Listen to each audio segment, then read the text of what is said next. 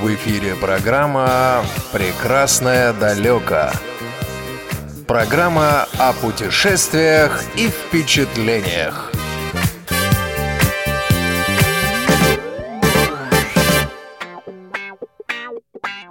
Приветствую, друзья! С вами в студии ведущий Игорь Михайлов, звукорежиссер Иван Черенев, и мы продолжаем серию передач, посвященную незрячим путешественникам.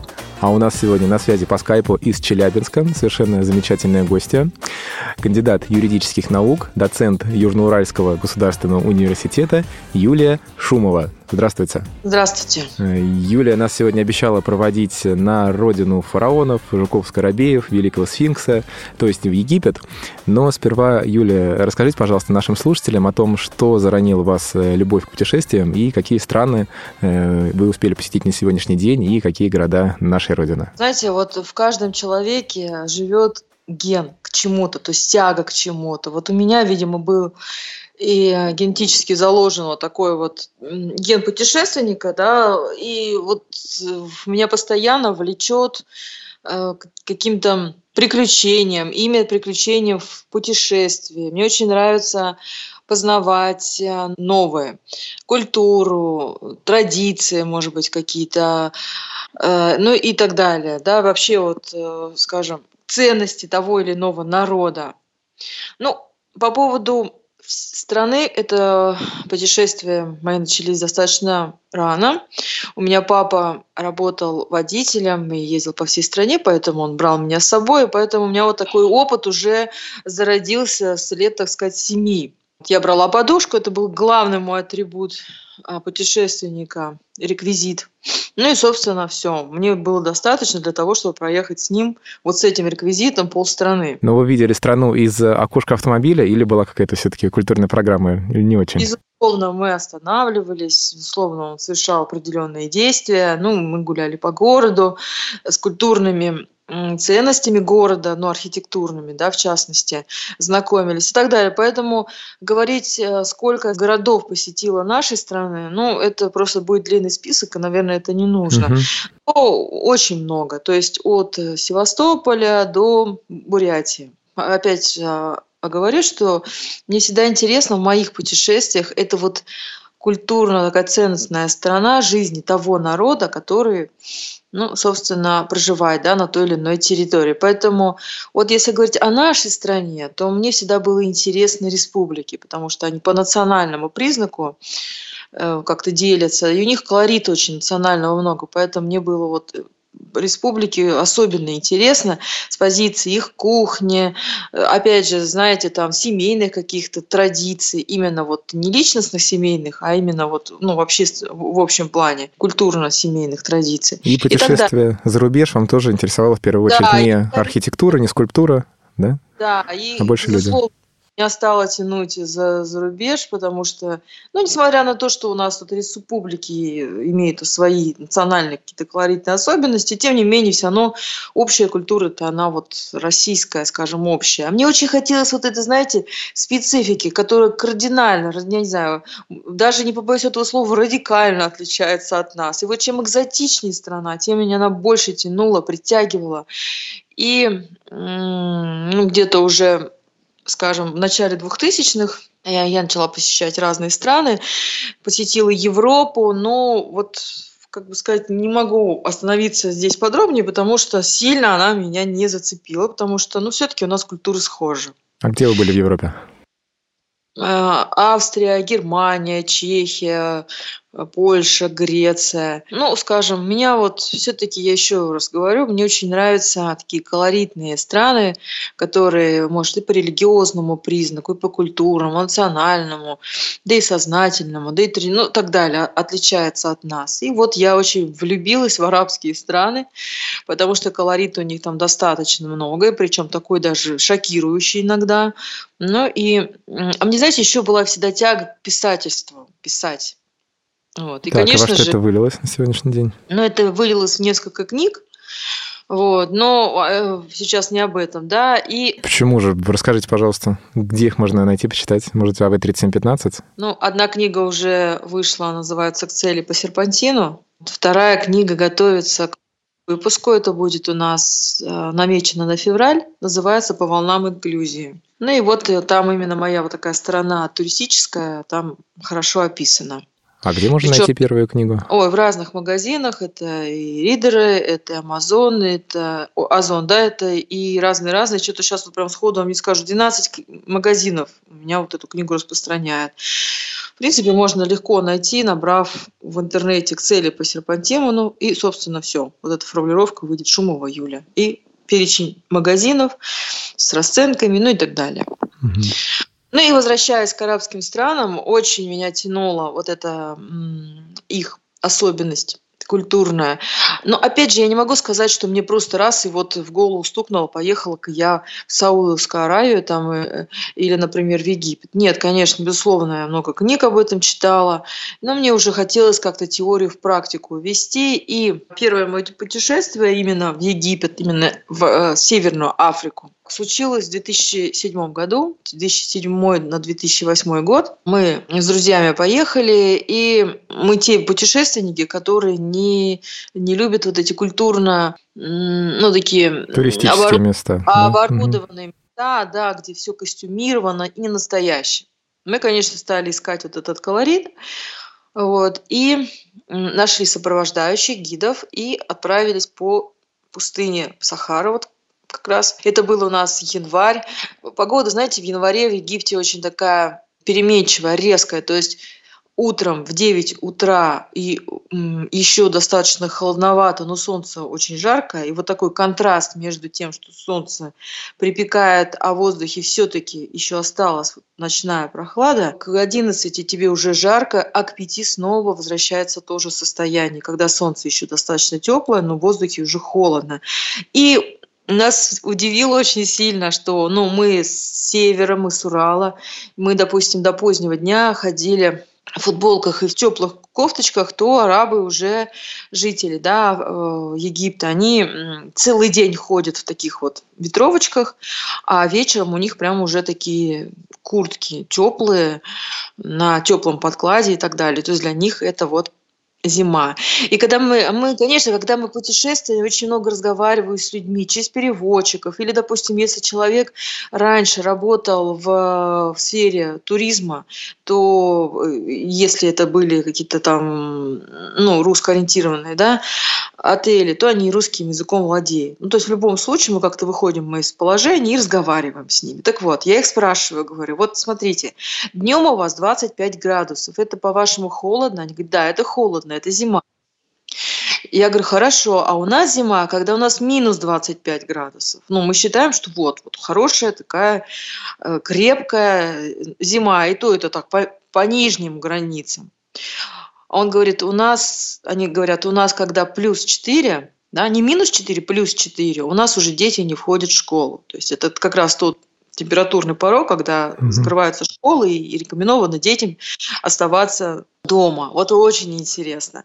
Потом, значит, когда мы путешествовали на верблюдах, да, у нас был вариант на джипах, но нам же неинтересно, мы же хотели приключений, По поэтому Сахаре, мы... Да? Да, мы угу. пересели на верблюдов. А вы знаете, а я не зрячая. И, ну, я, конечно, знаю, как, представ... как выглядит верблюд, но вот самого момента взаимодействия-то с арабами нет. И вот они подводят ко мне этого верблюда, он показывает мне «садись», и я села задом наперед. Это было очень комично, конечно, это было очень смешно, но они-то по-русски не говорят, и они начали меня вот так вот разворачивать, я не могу, не понимаю, что случилось, потом я уже потрогала, что это в конце, ну, попа верблюда, а не его голова. Поэтому, знаете, еще очень страшно, когда верблюд, он же высокий, вот, и какие-то маневры совершает на такой высоте тоже сложно. А он же раскачивается, Потом... правда, да, очень сильно? А, сильно раскачивается, да, сильно. А знаете, у него же такие подушки, он идет мягко, и вот это отпружинивает, и ты вот раскачиваешься, идет медленно. Отношение верблюдов у арабов очень интересно. Верблюд это же вообще разменная монета у них, да? Ну как, единица, платежная единица. До сих пор? Них. Нет, конечно, не до сих пор. Но вот это все-таки в их ну, фольклоре, может быть, народном, да, это все осталось. То есть они до сих пор вот между собой шутят. Например, показывают на нашу россиянку и говорят, вот сколько можно было бы Колыма дать за эту девушку. 30, вот если это 30, я пока путешествовала, выучила, 30 верблюдов, это значит девушка очень красивая. Вот, Сколько, я, сколько я, за вас давали, если не секрет? Да, это не скромно, не буду говорить. Когда было наоборот, я говорю, ну если она некрасивая, сколько не, тогда мы у нее верблюдов просим. А, понятно. Такой вот момент. Но, не знаете, мне всегда интересно у народов узнавать вот эти свадебные традиции, как вот они сватаются, как у них вот это все происходит. Но у них это достаточно консервативная страна, поэтому традиции семейные у них вот до сих пор остались. Да, вот опять же путешествие по этой э, пустыне Сахаре, там сколько, неделю были в пути. Вы неделю на верблюдах ехали? Да, на верблюдах ехали, днем ехали. Когда солнце начинало садиться, не то чтобы вот прям село, а вот садиться, да, мы сходили с верблюдов и размещались в каких-нибудь бедуинских деревнях. А как размещались? Э, это был туристический тур такой для экстремалов? То есть неделю пустыня Сахара на верблюдах? Да, не каждый да. поедет? Ну, мы поехали. А что значит и... размещались? То есть, здрасте, мы русские туристы, хотим переночевать. Да, у нас был русскоговорящий гид, который решал все эти вот организационные вопросы. Мы всегда знали, ну, он всегда знал, где мы будем останавливаться. Поэтому мы останавливались в бедуинских таких вот деревушках, но там всегда был вот такой вот дом, да, из легких материалов, где селили именно туристов. Ну, но мы шли небольшой группой, на 7 человек было, поэтому всех селили, в То принципе, есть такие, один... можно сказать, отели в бедуинских поселениях? Ну, Абсолютно, я бы их отелями не назвала, потому что там, знаете, вот именно утварь, сама мебель настолько скудная, и когда мы спрашивали, почему все так, они говорят, ну вы же хотели посмотреть, как же, да, поэтому все приближено к реальности. Но, Игорь, вы знаете, они такие, вот при всем, мы же человек, понимаете, который ищет комфорт, он на такие вот авантюры не согласится. Ну, однозначно. Поэтому... Неделю на верблюде раскачиваться, это... Мы были согласны. Да. И вечера мы проводили в разговорах. Э, ну, я скажу вам, не каждая деревня такая вот гостеприимная, да. В одной деревне, например, нам устроили танцы – с факелами, такие, знаете, туземные танцы, под барабаны вот эти вот танцевали, прыгали там и так далее. Факелы были в песок воткнуты. Вы знаете, для меня что было удивительно? Я раньше думала, что пустыня – это такой такой пласт большой песка, такого, знаете, Так, а как на самом деле? Потому что я тоже так думаю. Все каменистая, почва просто каменистая, песчано-каменистая. И босиком ходить, естественно, там нельзя, потому что, ну, поранишь ноги. Поэтому мы были в обуви, конечно же, в обуви.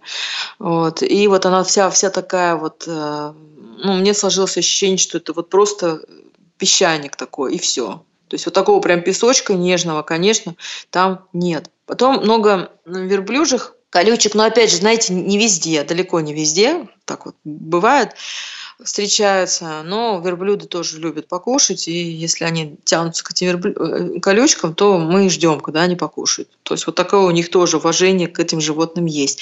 Но я вот хотела сказать про вечера, как мы проводили, где-то танцевали для нас, как нас э, э, ужин, значит, почти везде нас угощали. Ну, это, допустим, картошка, или, знаете, они на камнях вот пекли такие для нас женщины лепешки. Кстати, кто-то ел, кто-то брезговал. Это тоже у нас были такие туристы что несмотря на вот на эту авантюру, хлеб брезговали есть, потому что мы не знали, где они моют руки и так далее. Ну, то есть, как они... Скорее всего, возможно, нигде.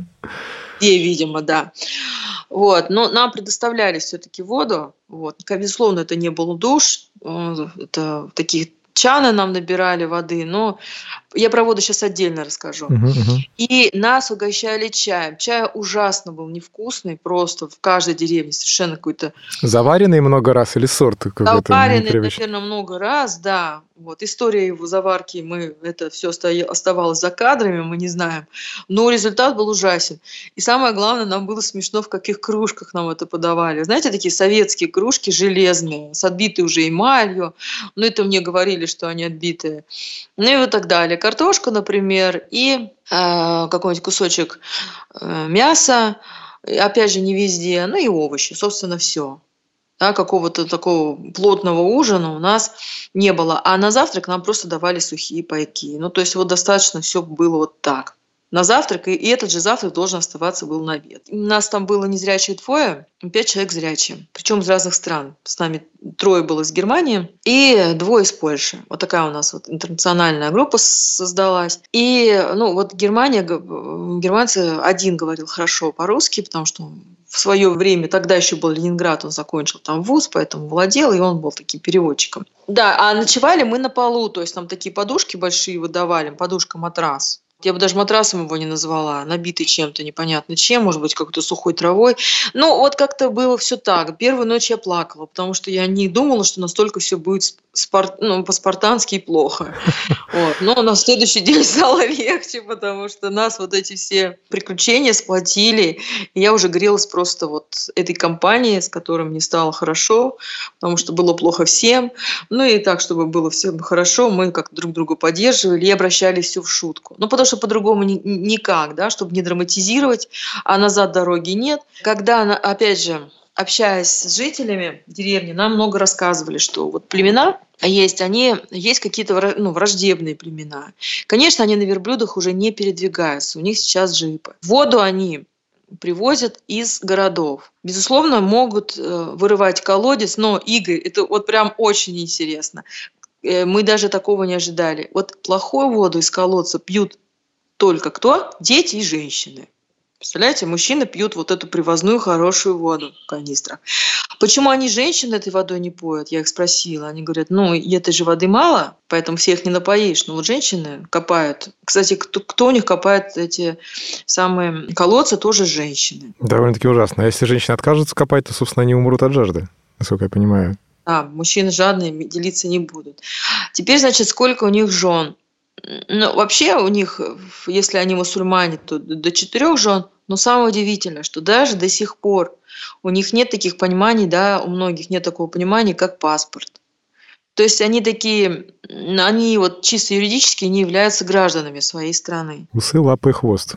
Вот их документы. Когда мы начали спрашивать, а как же образование медицина, но они сказали, ну, никак. Или за деньги. За деньги платная медицина, что почему нет, вылечат, если есть деньги. Женщины, я вот тоже вам скажу, они ткут такие и одеяла, и коврики. Но они вот, мне вот честно, они вот на ощупь показались очень такими грубыми. Я бы не хотела ни спать на таких одеялах, ни тем более ими укрываться. Верблюжья шерсть, шерсть наверное, да, традиционная, в общем-то, для Верблюжья шерсть, она прям такая вот пушистая и нежная, пледы, да, а тут вот совершенно какие-то, ну, во всяком случае, мы вот такую продукцию видели. Причем они прям под открытым небом, у них катушки вот такие стоят, на них наматываются нити. Ну и вот, собственно, что же интересно, женщина у них ходит почему-то в черном, то есть если это женщина, После 14 лет это уже женщина, 14, а у кого 13, ну, с определенным там периодом связано, все, они э, носят, если это тем более э, жена, замужняя женщина, носит черное, до глаз замотанное. Вот. Но мы, естественно, приобрели у них эти платки, нас тоже замотали. Как то знаете, заматывают они вот на раз очень быстро и ловко. Мы потом пытались повторить этот трюк, и вот у меня эти два платка до сих пор лежат, и я до сих пор не могу повторить вот эти вот их движения, как они нас заматывали. Мы взяли эти платки, нам сказали, что могут быть э, ветра подняться. Вот. Но я же опять же говорю, не было такого песка, который бы... Не было того, чего поднимать, понимаете, с земли, потому что везде был вот такой вот грубый острый песчаник. А в принципе ничего, что вы могли бы по бедуинским поселениям ходить без э, вот этого платка на лице? А мы ходили, мы всегда ходили без платка. Угу. Мы его купили на всякий случай, но он нам не пригодился. То есть спокойно вот европейским женщинам можно? Было. Европейским женщинам можно, но нам рассказывали такие страшные истории про европейских женщин, что некоторых женщин крадут. А мы говорим, а зачем они крадут? Они говорят, ну, во-первых, для того, чтобы разбавить кровь, да, чтобы вот, вот этот генетический фон угу. немножко изменить, укрепить и так далее. Вот, потому что между племенами не каждая племя с племенем как-то вот сообщаются внутри племени, но, естественно, вот уже доходит до инцеста, поэтому некоторые крадут. Но, опять же, это агрессивно настроены, ну и каждое племя, естественно, это было, говорили о себе, что мы не такие, но был вопрос тогда, кто же все-таки крадет, но ведь кто-то крал. крадут э, блондинок, а у меня как раз такой ярко, ну, такой золотистый цвет волос, они, они вот на меня все шутили, что как бы вас не украли. Я, и был такой период, когда мне во второй деревне вот такую шутку сказали, я что-то стала уже бояться, правда. Вот прям по-честному стала бояться, то, что я не смогу жить вот в этой грязи. Тетка мужа бедуина, там, четвертой женой. А а вдруг первый любимый? Нет, никакой вообще, никакой. Вот, и я ну, спрашивала, говорю, а вы, ну, бывает такое, что нашли, например, вот потеряла женщина, нашли. Они говорят, бывают. И рассказали случай, как одну француженку, туристку украли. А через какое-то время ее нашли. А, ну, она, она отказалась. Уезжать во Францию? Да, отказалась быть спасенной. И она осталась, продолжала жить в этой же деревне, потому что у нее к этому времени уже народились там один или, я честно, вот сейчас не помню, но были уже дети. Вот, ей, видимо, понравилось. Ну и одним словом, она отказалась. Вот. Бывает такое, да. Ну вот конкретный случай такой mm-hmm. рассказать. Теперь, значит, интересно, они, конечно, живут со светом, но не генераторы стоят, свет у них есть. Это вот что касается у нас э, путешествия по Сахаре. Уже вот в самих городах а, люди живут более цивилизованно, и там тоже интересно, как они рассказывали про сватовство.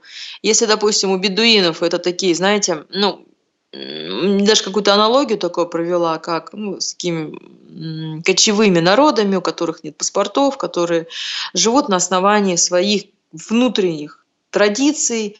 Ну, собственно, это и, и служит им главным законом то в городах живут в рамках закона и так далее, и культуры. Ну и вот рассказывают, как они строят, значит, свои семейные отношения. Ну, естественно, у них свободы такой нет, как ну, между мужчиной и женщиной, как у нас в России. Хотя, знаете, в некоторых магазинах встречались у нас женщины-продавцы, а так в основном у них работают все-таки мужчины. В основном. Ну, женщины встречаются, но редко. И часто они встречаются именно в аэропорту. Вот так, там где-то в глубине, и чем дальше от большого города, там реже женщины встречаются. Причем у нас встречались женщины европейского типа, вот, но они, соответственно, одеты так, все мне вот рассказывали. Мне же это все интересно, я всегда спрашиваю. Говорит, вот европе, э, европеоидный вид, я женщина, я говорю, расскажите, как вот она выглядит. Ну, говорит, ну вот там платье в пол или рубашка, тут юбка, ну, одним словом, все закрыто, вот, лицо, ну, а у кого, смотрите, вот опять же глаза, если м, только открыты, это у бедуинов было. В городах у них все-таки у них вот, как бы сказать, ну, лицо так более-менее открыто. И что касается, как они, а, такое предварительное у них идет знакомство. Значит, мужчина, я, кстати, параллели проводила с, с нашими, мужчина у них не может жениться, если у него нет материальной базы.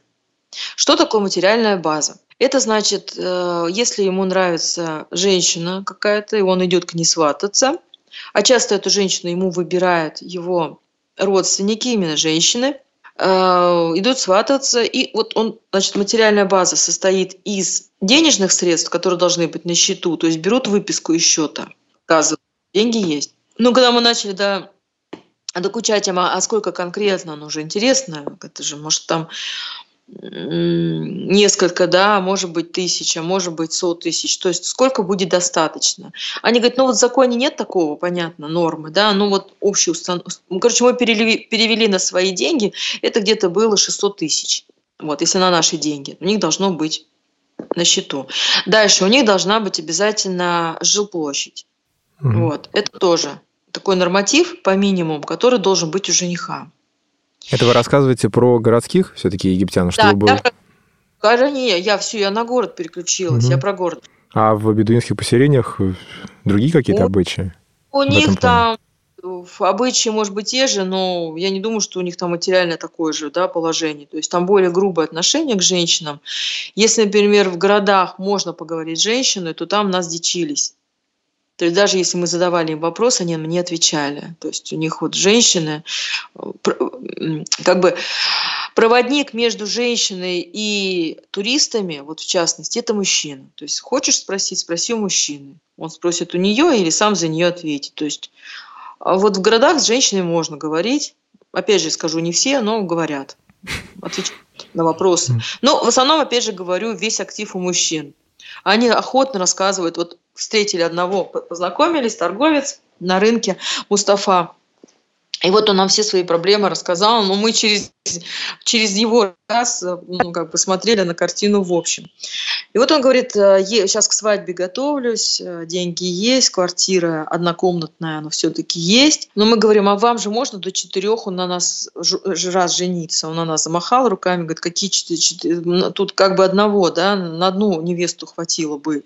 То есть это деньги, это жилплощадь, это работа. Обязательно постоянная работа, которая бы приносила, ну, чтобы, скажем, материальное положение его жены было, ну, так сказать, нормально, да, обеспеченное, чтобы она не в бедность вышла замуж. Мы говорим, ну вы же равно у вас бедная страна. Он говорит, да, бедная, но начинаем вот с этого. То есть деньги все-таки должны быть. Ну, как бывает, конечно, когда бедная семья, и он бедный, но они как-то там договариваются, угу. все но это все понятно, это частный случай. Но вот к чему мы стремимся? Вот если брать к чему мы стремимся, мы стремимся вот к этим традициями, э, установленными нормативами. Деньги, mm. квартира, работа. Три составляющие должны быть. Он говорит, ну и вот сами посудите, во сколько мы женимся. Мы говорим, ну, наверное, к 30. Он говорит, да, к 30, к 35. Ну, может, конечно, родители там состоятельные, они могут обеспечить всем необходимым, поэтому свадьбу сыграем быстрее. Ну, невесту выбирает либо он, или чаще его родственники, это я уже сказала. Ее особо, скажем так, не спрашивают, потому что у них такой патриархальный уклад и мнение старшего мужчины, кто это может быть брат, если отца нет, или брат, если брата нет, значит дядя. Ну, то есть вот опекуна. Вот, они это еще опекуном называют. Ну, это мнение такое, оно решающее. Мы спрашиваем, ну а если у женщины нет, например, опекуна, ну вот так случилось, сирота она, что делать? Они говорят, у нас существуют за государственный счет специальные дома, где содержатся эти самые одинокие женщины. Ну и он, знаете, так описал, нам стало интересно, то есть вот эти дома, где содержатся женщины, они сродни наших домов-интернатов для инвалидов, для престарелых. Мы говорим, ну а, ну а как ей оттуда выбраться? Он говорит, ну вот если кто-то возьмет замуж. Мы говорим, ну а ее берет, берет и кто-то оттуда замуж? Он говорит, ну, кто пойдет ее оттуда брать замуж? Вряд Конечно, это же надо какой-то смотр делать, кто туда пойдет. И специально это пойти. Да, поэтому это списанные женщины. Вот. Ну, Совсем уцененные. Уцененные, да. Поэтому вот он говорит, ну так бывает редко, потому что они же живут большими семьями, поэтому все равно кто-то да находится, кто ее берет под свою опеку. Дальше, вот чем больше город, тем больше у них демократии. Тем, вот, например, Александрия, там, да, Каир, у них там, допустим, мужчины и даже женщины работают. Женщины уже много, которые работают. Я еще раз говорю, чем больше от больших городов, тем у них вот это вот... А такая женщина работающая может позволить себе не выходить за несимпатичного себе мужчину, пусть у него и есть 600 тысяч рублей и да квартира? нет. М? Все равно нет, конечно, у них такой свободы нет. Конечно, нет. Мужчина для них это все-таки вот такое решающее звено, основа. Вы знаете, еще интересно, я про дом хочу вам рассказать. Сплавлялись по Нилу, а, а он такой вонючий. Мы-то как-то, знаете, представляли Нил. Не, не на же... крокодиле, надеюсь, справлялись? Коль на Сахаре, Нет, на верблюде? Справлялись. На катере. Никто... На катере нам, каком-то.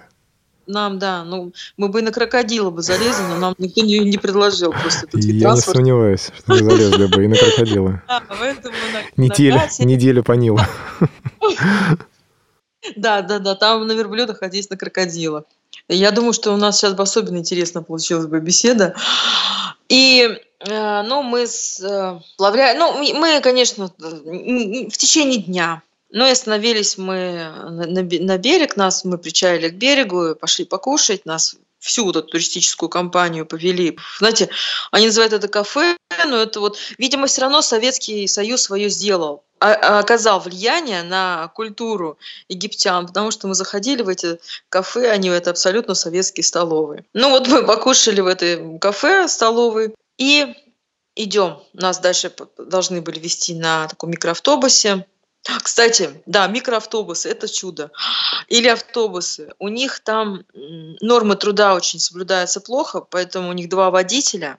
Один водитель, собственно, ведет это самое транспортное средство, а второй водитель спит в багажном отделении. И это абсолютно у них нормально. В багажном это вот прям... В, как бы, да, багажник в, прям отделение. В подполе, вот, вот, вот, вот да, на самом да. дне?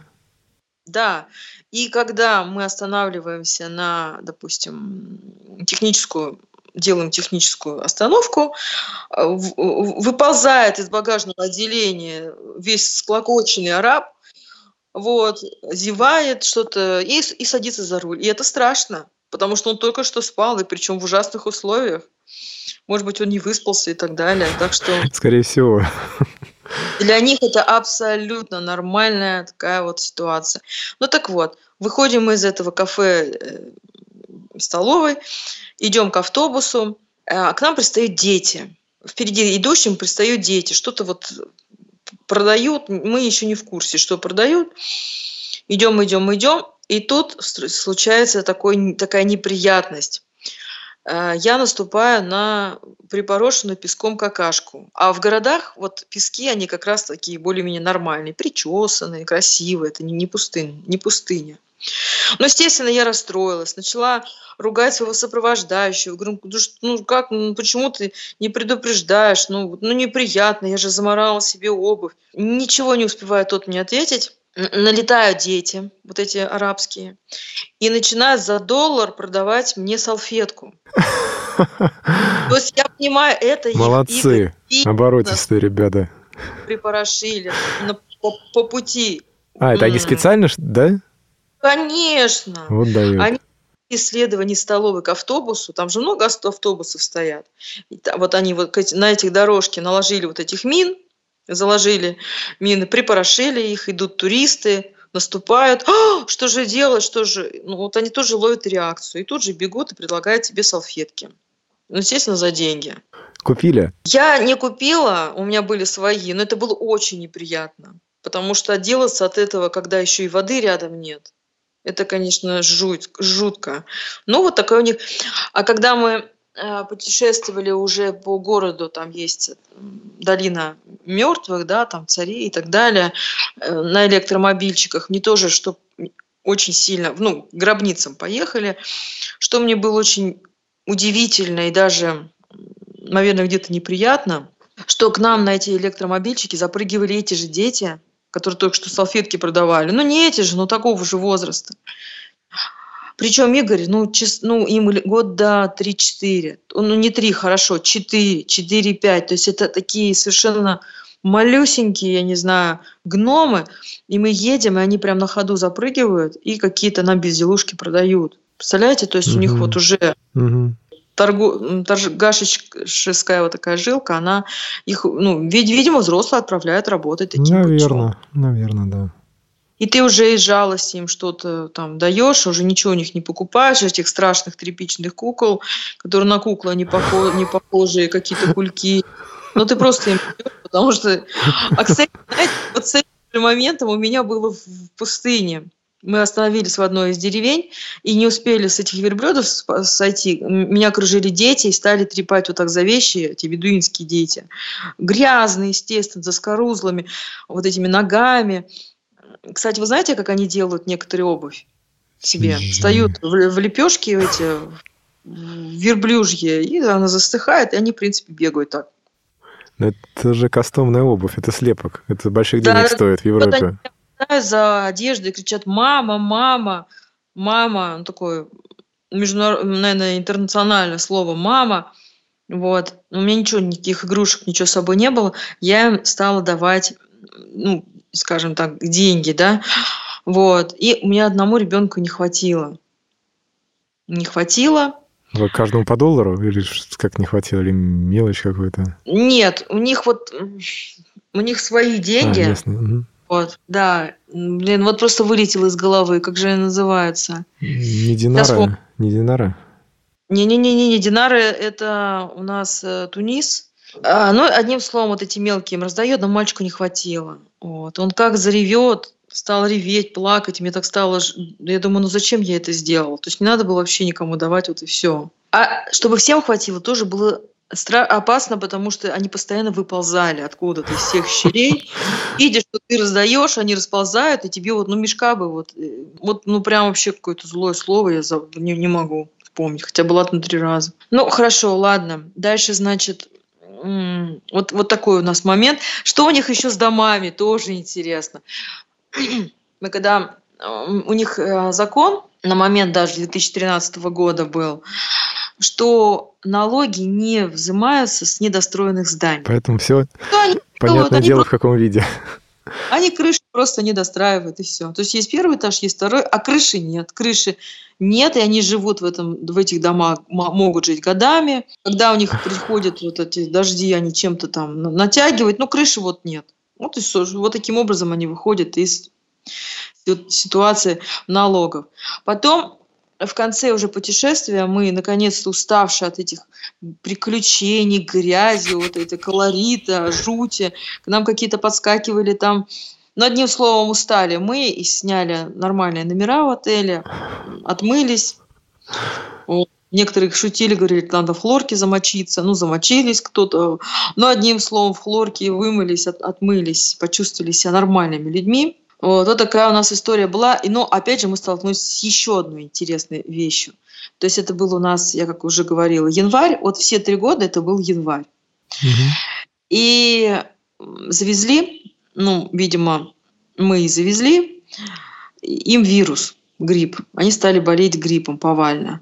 А я уже говорила, у них норма труда нарушается. То А есть кто, они в отеле вы кого-то, за кого- где Да, остановились? Да, да. Ну, не мы вот конкретно завезли, но кто-то из туристов завез. И, значит, э, на ресепшене, кто у нас стоит, сотрудники ресепшена тоже стали болеть. А им нельзя брать отгулы, может быть, и есть, но это очень не приветствуется. А вопрос о больничном вообще, ну, такой не стоит вопрос. Поэтому они больные, все вот так в соплях, зеленые, но стоят на ресепшене. Ну, а мне надо было во- воды взять в кулере. Я пошла за водой. Вот, он чихал, чихал, стоял. Я, он по-русски так достаточно неплохо говорит. Я говорю, вы болеете, да? Я говорю, может, вам лекарства? А, а лекарств нет, Игорь, потому что, ну, грипп для них это вот, ну, не та болезнь, которая массово, да, которая прям вот всякие там медикаменты под рукой. Вот. Вот таким образом мы их лечили. Одного лечили, второго лечили нашими медикаментами. А еще раз говорю, вот просто удивило, потому что больные, они хоть какие, они все равно стоят на посту, потому что не приветствуются. Это, во-первых. Во-вторых, в Египте очень плохо с работой, очень плохо с работой. Поэтому они, конечно, за свои рабочие места Мгм. держатся Мгм. всеми руками и ногами, и поэтому такого понимания, как болеть и взять больничные, ну, просто отсутствует. Нет. А вы же сами говорите, ра- рабочих мест мало, в принципе, это, конечно, страна бедная, и все-таки свадьба довольно-таки редкое явление получается в Египте, коль уж стандарты ну, достаточно высокие, 10 тысяч долларов, квартира, работа. По поводу свадьбы. Свадьбы у них случается все с этим нормально. У них разводов очень мало. У них очень мало разводов. То есть на момент вот 2013 года, еще, еще как ученый, я вот эти все статистики собираю, 4% было разводов. Потому что не Вы знаете, тоже интересно, я поехала на второй год, поехала с собой, взяла дочку. Ей было тогда полтора года. Так, надеюсь, не на верблюд вы ее посадили? Не, не, я поехала в цивилизованное место, я не рискую ее здоровьем вообще безопасностью. А она у меня тоже на меня похожа, она блондинка голубоглазая, и, конечно, она была вот просто в центре внимания всего персонала этого отеля. Для них она была вот ангелочком. Они постоянно подбегали, они очень любят детей. Вот арабы любят детей, любят... э, Ну, для них это вот очень почему-то важно. Но вот удивительно, игрушек у их детей нет. И у э, Аделинки, у дочки моей, у нее была такая божья коровка, пластмассовая, на спину нажимаешь, и она прыгает. Ну, такая вот копеечная безделушка, в принципе, но э, арабские дети просто вот от этой игрушки были в восторге. Для них это было вот что-то невиданное такое. Вот, ну, я начала разговаривать э, с э, сотрудниками отеля. Они говорят, у наших детей игрушек, ну, как-то не принято. Если они есть, то их мало, и они в основном как такие витринные для красоты. А вот чтобы так как у наших детей завалены все углы, такого нет. Я говорю, а почему? А потому что, говорит, это вот, э, ну, скажем, они создают такую захламленность. Вот. Поэтому и мы захотели, а мы встретили одну семью, и там трое детей было, и вот они с моей дочкой играли, мне даже фотографии остались, где вот эти вот темнокожие дети, вот с этой белокурой девчонкой, вот, возятся. И, ну и мы, я еле выпросила у родителей их подарить вот это им понравившуюся божью коровку. То есть они брать даже не хотели, да? Нет, они не хотели брать, да. Хотя с удовольствием играли с моей дочкой, вот, и на руках ее тискали, и все, но вот игрушку нет, потому что, ну, какой-то вот это для них... То интересно, как их женщины купаются, Игорь, это отдельная история. То есть, если мы, например, купаемся, мы, ну, там, раздеваемся, у нас купальники, да, то у них женщины, они просто вот, ну, во всяком случае, что, что мы заметили, они просто вот в этих длинных черных своих uh-huh. нарядах uh-huh. садятся в бассейн, вот, они по одному не ходят, у них в основном это какими-то целыми группками. И вот такая группа арабских женщин в этих самых платьях садятся в бассейн по грудь и общаются между собой. Вот, вот для них это такой эмоцион купания. И так было неестественно ну, рядом с ними находиться вообще даже как-то, ну вот представляете, да, стык культур какое, это вообще mm-hmm. просто небо. Потом у них и тоже, мы в такой отель заехали, в котором живут очень много было, ну, скажем, людей из э, э, Саудовской Аравии, ну, тоже те же самые арабы, только из других стран. А может быть и прямо из Египта. Не, не сильно они с нами общались, поэтому мы не знаем. Ну, арабские семьи большие. Интересно, идет мужчина ведет такой длинный клан, то большой клан, длинную вереницу вот этих самых женщин. Вот. Ну и однажды я пыталась выяснить у них, как найти корпус, то, конечно, женщины, они просто от меня отходили. То есть это неестественность, они заговорят. У них есть мужчина, который, к которому можно обращаться. Угу. Вот такие вот вещи интересные есть. Э, то есть второе ваше путешествие проходило гораздо более цивилизованно. Э, может быть, все-таки вы посетили какие-то более культурные э, места, достопримечательности или еще что-то? Во второе свое путешествие. Да, но знаете, мне Египет не нравится вот именно своей этой культурной стороной, потому что у них очень много сакрального гробы, гробницы, гробницы, надписи фараоны, маски фараонов. Как-то вот это вот загробное. Когда мы путешествовали по долине царей, Понимаете, для незрячего человека, вот для меня одна гробница на другую похожа. То есть ничего такого я... Также идет спуск вниз, также холодно, также вот неприятно, потому что еще представляешь, что здесь захоронили. И ладно, если бы фараона тут захоронили еще и и была такая традиция захоранивать с ним вместе животных и так далее. Ну и нам рассказывали, что те строители, которые, ну это не всегда было, но были времена, когда строители тоже потом убивали. И туда же. Вот. И туда же. Да не туда же, а там отдельное было. Кладбище для них, ну, для того, чтобы они не распространяли вот информацию, куда захоронили. То есть это вот вот такая вот история тоже была. Сокровище, это не же сокровище тоже, вместе с фараоном захоранивали. Поэтому вот это мне все тяж, э, тяжко как-то. Ну, Карасский храм тоже, ну, он, да, он интересен. История Клеопатры интересна. Но, понимаете, вот опять же говорю, я как человек абсолютно незрячий, мне больше вот какая-то такая социальная страна, социокультурная страна этой страны э, интересна. Потому что вот это архитектурное, ну да, мне могут описать, да, я могу даже подойти колонну потрогать, но я ее, во-первых, объемно вот этого картинки все равно не будет. Да-да-да. Поэтому, ну, да, это интересно, но, как правило, это наименьшее впечатление – для меня создает. Для меня, например, больше впечатление песок на берегу этого красного изумительного моря, вот, именно в, в городах. А, а если это возьмем еще такие оборудованные места, то он такой прям причесанный, такой вот воздушный. У меня дочка почему-то боялась вступить ногой на эти, ногами на этот песок. Она когда видела вот эти барханы, вот такие вот изумительные, она прыгала мне на руки и визжала. Почему-то для нее это было страшно. Во вот. второй раз вы жили рядом с морем или бассейн был просто при отеле? Нет, я всегда рядом с морем. Я угу. же человек Я же морячка, моряк, я всегда к морю, конечно. Море, море, море. Бассейн это уже, знаете, такая искусственная, созданная, не.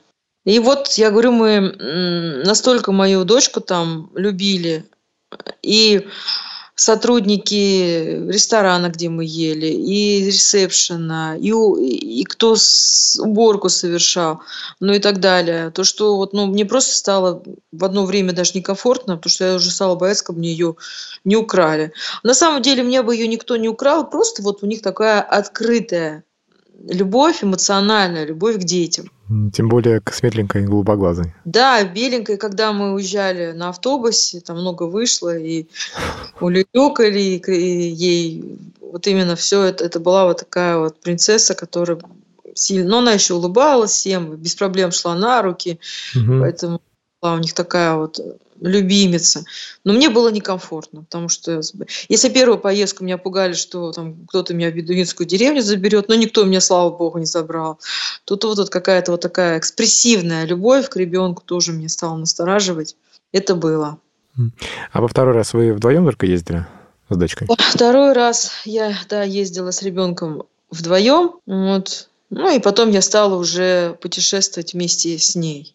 Уже Какие страны мы с ним вдвоем ездили тоже. А вам не страшно было в техническом плане, все-таки без сопровождения на этот раз? Вот понимаете, страшно всегда, только вопрос в чем? Ты можешь преодолеть этот страх и все-таки организовать да, вот эту поездку? То есть тут вопрос организации. Если все продумать, то, то в принципе уже не так страшно. А если ехать на обум, то это всегда страшно даже большой компании и без детей. А дочка вам помогала в чем? Это все-таки полтора годика была какая-то? Нет, она мне ничего не помогала. Больше того, она постоянно убегала.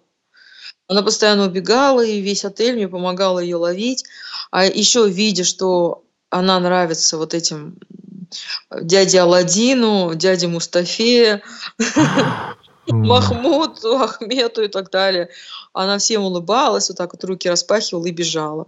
И я на слух ее догоняла, и, конечно, для меня это было не очень радостное путешествие, вот это, когда она так себя вела. Я очень сильно пожалела. Знаете, еще такой момент я вспомнила. Мы, она очень любила у меня яблочный сок. А в Египте яблочных соков не найдешь. Там можно найти дынный, манговый там. Маракуя, да? Вихуа, а, все прочее. Папайя, Папайя, да арбузный даже сок, вот, пожалуйста. Вот кокосовый, вот, пожалуйста. А вот, извините, яблочного нет. Но я привезла из России такую баночку яблочного сока, она его выпила, я стала ее обманывать.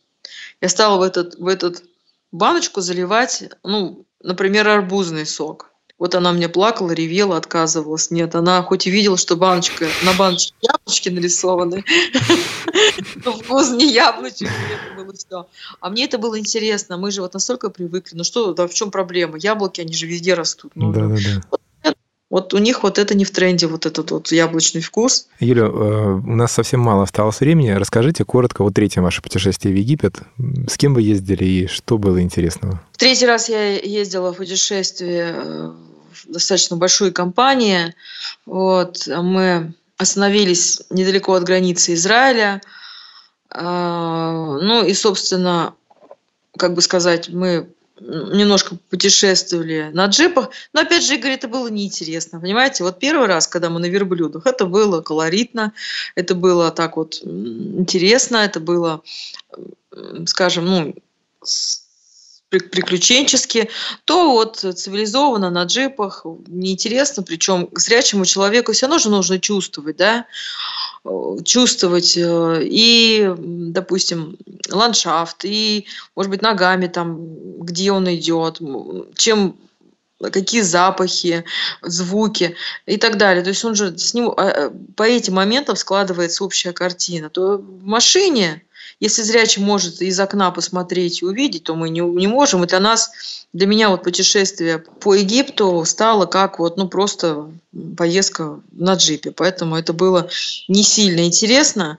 Вот. Но пробыли мы там достаточно недолго, и потом мы просто оттуда переехали в Израиль. Граница рядышком, поэтому мы переехали в Израиль. Вот такая у меня была, ну, скажем, не очень запоминающаяся поездка про Египет. Там пошла история про Израиль.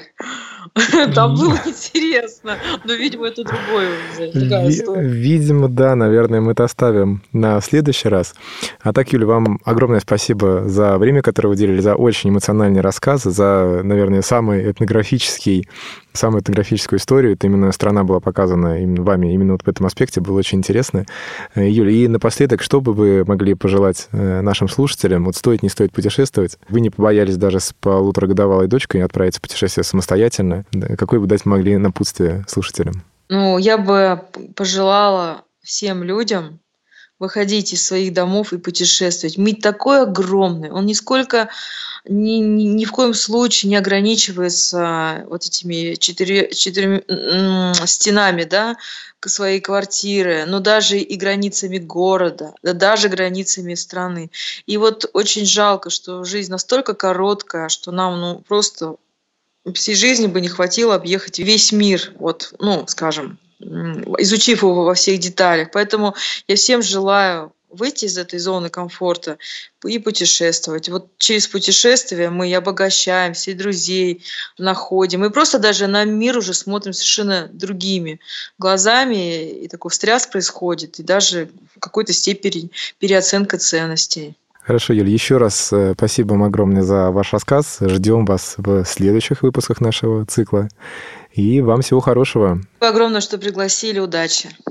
До свидания. Удачи вам в новых путешествиях. А я напоминаю, что сегодня в гостях у нас была Юлия Шумова, кандидат юридических наук, доцент Южно-Уральского государственного университета. А эту встречу для вас провел ведущий Игорь Михайлов. До новых встреч на Радио ВОЗ. Прекрасное далеко. Путешествия и впечатления.